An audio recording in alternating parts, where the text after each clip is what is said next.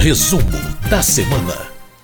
Muito bem, toda semana nós conversamos com a jornalista Ana Raquel Macedo, editora-chefe da Rádio Câmara, a respeito dos acontecimentos mais importantes que acontecem no parlamento ao longo dos dias. E ela está aqui conosco no estúdio da Rádio Câmara. Oi, Ana, tudo bem? Tudo bom, Márcia Aquilissardi, como vai? Tudo, tudo certinho. Um pouco preocupado, um pouco atento a todos esses debates, especialmente essa questão da violência nas escolas, que foi um tema bastante debatido ao longo dessa semana, né? Você não quer começar por isso, Ana? Podemos, Márcio. Esse foi um tema realmente que mobilizou e mobiliza os parlamentares. A gente, infelizmente, tem acompanhado as notícias de casos de ataques a escolas e isso tem repercutido aqui no parlamento, Márcio, e tem repercutido de diferentes formas, tanto em debates no plenário, quanto em apresentação de projetos de lei, quanto também a vinda de ministros. Então, vamos começar, como você falou, por essa questão dos debates no plenário. A gente acompanhou há pouco no painel eletrônico, para quem acompanha a gente no, no, aqui no resumo da semana em podcast, depois essas entrevistas também ficam ali na nossa página rádio.câmara.leg.br entrevistas com parlamentares, o tenente coronel Zuco, a deputada professora Luciene, colocando posições diferentes, mas eu acho que o importante também, Márcia, é mostrar que, apesar de diferentes soluções colocadas pelos parlamentares nos debates em diferentes instâncias aqui na Câmara, tem ali um espírito comum de buscar mais segurança e segurança é, tanto no sentido de saúde mental, no sentido de segurança mesmo, no sentido de que as famílias, os estudantes, ao chegarem às escolas, possam se sentir num ambiente seguro, tranquilo para aprender, porque esse é o objetivo da escola. No plenário, então, a gente teve a colocação ali de projetos e soluções, como, por exemplo, seja a colocação de portas giratórias com detector de metais, exemplo do que já acontece em bancos, segurança armada, é, vigilância por câmeras de segurança. Por outro lado, outros parlamentares falando da importância de se cuidar também da saúde mental dos estudantes, do combate nas redes sociais a uma cultura de ódio, a um discurso de ódio, também garantir orçamento para que as escolas, os professores possam trabalhar né, com recursos, para que orçamento para que haja o atendimento de famílias em vulnerabilidade social. O ministro da Educação, Márcio Camilo Santana, esteve aqui na Câmara nessa semana e falou muito sobre essa questão da segurança nas escolas, inclusive colocando que o governo federal está é, né, tá montando um plano de enfrentamento à violência que busca esse diálogo com o Congresso, seja com a Câmara, seja com o Senado, nessa busca de soluções. E esse é um assunto, de fato, que tem mobilizado. O presidente da Câmara, Arthur Lira, também em entrevista à imprensa, disse que entre os dias 26 e 27 de abril a Câmara deve se debruçar no plenário sobre o projeto de combate às fake news, as chamadas notícias falsas. O relator, deputado Orlando Silva, do PCdoB de São Paulo, já está em conversa também com os líderes partidários para que, também nessa discussão sobre o combate às notícias falsas nas redes sociais, haja a possibilidade e o, o combate efetivo à disseminação do discurso de ódio. Márcio. Pois é. Bom, Ana, você falou da presença do ministro da Educação. Ele foi apenas um dos sete ministros, né, que compareceram à Câmara dos Deputados essa semana. Qual foi o objetivo dessa vinda coletiva, né, dessa vinda massiva de ministros aqui na Câmara? A vinda dos ministros, Márcio, ela é uma praxe, principalmente em início de mandato, em início de ano, porque os ministros eles vêm à Câmara, né? A Câmara, como parte do legislativo, é um órgão de fiscalização e de acompanhamento do executivo também, não só de votação de projetos. Então, os ministros eles vêm normalmente, seja para apresentar os seus planos de trabalho quando é início de ano, ou quando eles são convidados ou até mesmo convocados pelos parlamentares para esclarecer políticas públicas ou declarações que eventualmente tenham dado e provocado polêmica. No caso do ministro aí Camilo Santana, ele foi convidado pela Comissão de Educação, falou sobre violência nas escolas, falou sobre o cronograma ali que está suspenso em relação à implantação do novo ensino médio, quer dizer, que não é que vai acabar com o novo ensino médio, mas o governo está fazendo uma consulta pública para que haja essa rediscussão do cronograma de implantação do novo ensino médio e outras questões. Além do ministro da Educação, outros seis ministros vieram à Câmara nessa semana, foi uma semana movimentada nas comissões. O ministro da da Justiça, Flávio Dino, voltou à Câmara, ele que já tinha vindo há alguns dias à Comissão de Constituição e Justiça, dessa vez ele compareceu à Comissão de Segurança Pública. Os temas foram até semelhantes, Márcio, aos que foram tratados lá na Comissão de Constituição e Justiça, quer dizer, para o ministro explicar é, os decretos sobre recadastramento e a política de controle de armas, explicar sobre a visita dele ao Complexo da Maré, um, conjunto de favelas ali no Rio de Janeiro, no dia 13 de março, alguns deputados que o questionam sobre o fato de ele ter subido ali na Maré sem uma segurança mais forte. Uh, também sobre questões relacionadas a, aos presos nos atos golpistas do 8 de janeiro. Enfim, o ministro veio, mas novamente foi uma reunião, assim como lá na Comissão de Constituição e Justiça, com muita polêmica, muito embate entre governo e oposição, e dessa vez na Comissão de Segurança Pública, Márcio, o presidente da comissão, deputado Sanderson, do PL do Rio Grande do Sul, ele precisou encerrar a reunião mais cedo, tamanha foi a confusão e bate-boca entre os parlamentares, em meio ali às respostas do ministro Flávio Dino. Bom, além do ministro Flávio Dino, também veio a Comissão de Segurança Pública é, nessa semana uh, o ministro dos Direitos Humanos, ministro Silvio Almeida, ministro que foi convidado ali a falar na Comissão de Segurança Pública sobre declarações dele a respeito da legalização das drogas. O ministro Silvio Almeida falou aos parlamentares que tem estudado muito esse assunto na literatura, experiências internacionais, que ele defende sim a legalização das drogas como meio de combate ao crime organizado, mas reforçou, Márcio, que essa é uma opinião pessoal dele e não uma opinião de governo. De toda forma, é um assunto que provoca muita discussão. Muitos deputados ligados à bancada da segurança pública questionam essa visão do ministro Silvio Almeida e dizem que, diferentemente do que ele fala, na avaliação desses parlamentares, a legalização das drogas pode, na, na verdade, aumentar a criminalidade. É um bom debate.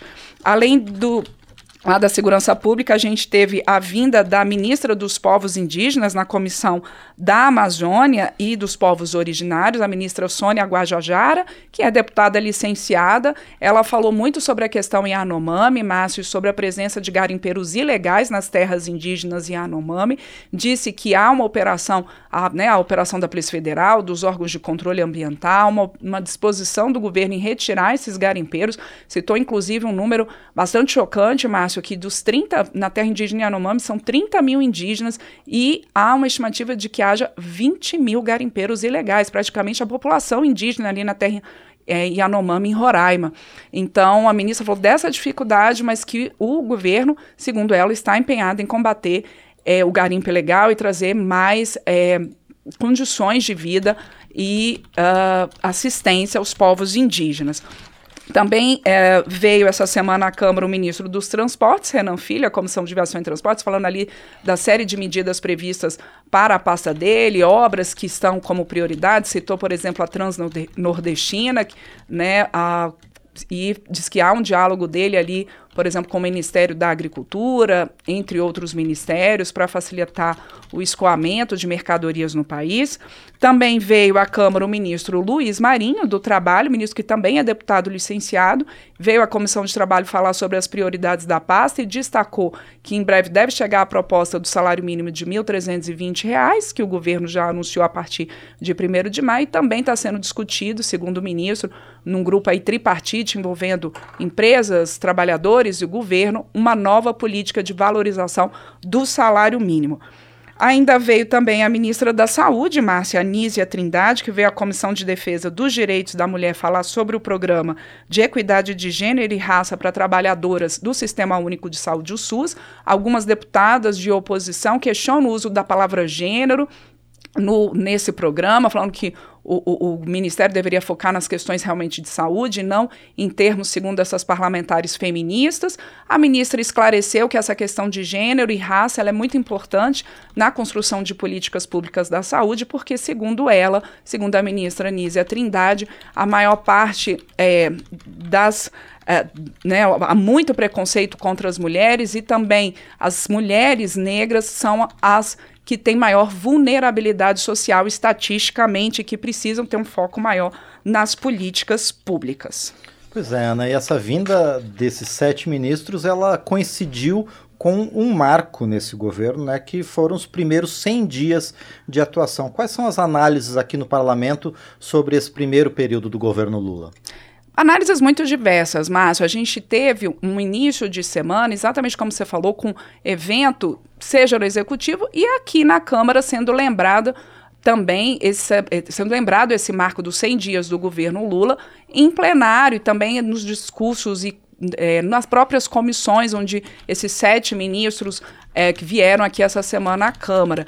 E aí há dos dois pontos de vista. Há tanto os governistas falando dos feitos em relação é, aos 100 primeiros dias do governo Lula, citando questões como do salário mínimo, salário mínimo, é, de combate ao garimpo ilegal na terra indígena e Anomami, a questão da reestruturação ministerial, a questão da vacinação, e, por outro lado, deputados de oposição com muitas críticas ao governo, dizendo que o governo não tem cumprido suas promessas de campanha, que o governo ali é, né, não tem trazido uma segurança econômica, que a gente ainda tem índices de desemprego altos, enfim, a gente tem ali visões, claro, como era de se esperar, muito diferentes em relação à análise dos primeiros 100 dias do governo Lula. O ministro de Relações Institucionais, Alexandre Padilha, que é deputado licenciado e é o responsável por esse diálogo, principalmente com os parlamentares, né, ele também veio aqui à Câmara, falou que o governo está em diálogo com o Congresso, com os líderes partidários, inclusive, Márcio, para a tramitação das medidas provisórias. A gente lembra que há ali uma divergência entre Câmara e Senado sobre o melhor rito, o rito ideal para a tramitação das medidas provisórias. De toda forma, nessa semana começaram a funcionar algumas comissões mistas de medida provisória e o governo tem dito que está nesse acordo, nesse diálogo com o Congresso para que as medidas provisórias emergenciais e mais essenciais ao governo, como, por, por, exemplo, a medida provisória que trata do Bolsa Família, da reestruturação ministerial, do Minha Casa Minha Vida, que elas possam ser votadas como está ali atualmente no rito constitucional nas comissões mistas e depois nos plenários da Câmara e do Senado, mas alguns assuntos, segundo o ministro Alexandre Padilha, o governo estuda a possibilidade de alguns assuntos de medidas provisórias serem reencaminhados aqui ao Congresso como projetos de lei com urgência constitucional. E o presidente da Câmara, Arthur Lira, em entrevista à imprensa, reforçou que a Câmara não tem atrapalhado a governabilidade do, né, do presidente Lula e do executivo, que a Câmara está disposta ali nesse diálogo em relação à tramitação das medidas provisórias e em buscar com o Senado um acordo sobre esse melhor rito de tramitação das medidas provisórias. Ainda falando, Márcio, dessa questão política, a gente teve nessa semana na Câmara também o anúncio de um grande bloco parlamentar que passa a ser o bloco parlamentar com é, mais peso político em número de deputados. É um bloco que envolve ali o, o, partido do presidente da Câmara, o PP, mas também União Brasil, Federação PSDB Cidadania, PDT, PSB, Avante, Solidariedade Patriota, um bloco parlamentar com 173 deputados, superando, portanto, um bloco recentemente formado é, que, com que tem 142 parlamentares e que tem ali a união de MDB, PSD, Republicanos, Podemos e PSC. Esses dois blocos, quando você tem essa união desses partidos para atuar em conjunto na Câmara, Márcio, eles conseguem. Isso afeta, por exemplo, a discussão sobre relatorias, a ocupação de comissões, tudo isso ali é conforme a proporcionalidade partidária. Então, agora a Câmara tem esses dois grandes blocos, um com 173 deputados, outro com 142 deputados. Lembrando que o PL, que é o maior partido de oposição com 99 deputados, não está em nenhum bloco, e que a federação PT, PCdoB e PV, PT, que é o partido do presidente Lula, que tem essa federação 81 deputados, também não está nesses blocos. Bom, e em meio a toda essa movimentação na semana, ainda deu tempo para votar um acordo, né, um, um acordo internacional, um tratado e algumas urgências, não é, Ana? Exatamente. A gente teve uma semana de plenário com muito debate, muita discussão sobre temas importantes, né, como a gente tem tratado aqui no resumo, e também essas votações. Esse acordo que foi aprovado é um acordo entre Brasil e Portugal sobre serviços aéreos, é aí para facilitar mesmo as rotas aéreas entre Brasil e Portugal, e a aprovação de quatro urgências. Essas urgências, Márcio, indicam que esses projetos, eles podem ser votados diretamente pelo plenário, sem precisar passar pela tramitação ali comum pelas comissões da Câmara. Isso, portanto, facilita e é, acelera a tramitação dessas propostas. E que propostas tiveram urgências aprovadas nessa semana? Vou citar aqui. O projeto que obriga aplicativos de navegação no trânsito a indicarem locais com altos índices de criminalidade. Também um projeto de decreto legislativo que susta algumas resolu resoluções da Agência Nacional de Energia Elétrica, a ANEEL, resoluções que aumentam os custos para quem produz energia fotovoltaica, quem tem placas de produção de energia elétrica a partir do sol. A ANEEL é, fez essa regulamentação a partir de uma lei aprovada pelo Congresso, mas alguns parlamentares alegam que esses custos agora, esse possível aumento de custos agora, isso daí compromete quem fez investimentos nessa geração de energia considerada limpa, essa energia fotovoltaica. Também foi aprovada urgência para o projeto que permite a renovação de contrato ou a recontratação de profissionais do Mais Médicos, do programa Mais Médicos, para que eles possam fazer o atendimento de, em terras indígenas, entre elas a terra indígena Yanomami e outras terras indígenas pelo país, e também foi aprovada a urgência do projeto que estabelece prazo indeterminado para laudos médicos que atestem pessoas com transtorno do espectro autista. Isso facilitando aí para as famílias, porque não haveria necessidade, então, de a família, de tanto em tanto tempo, a cada período ali, é ter que pedir um novo laudo médico sobre a presença ali de uma pessoa na família com transtorno do espectro autista.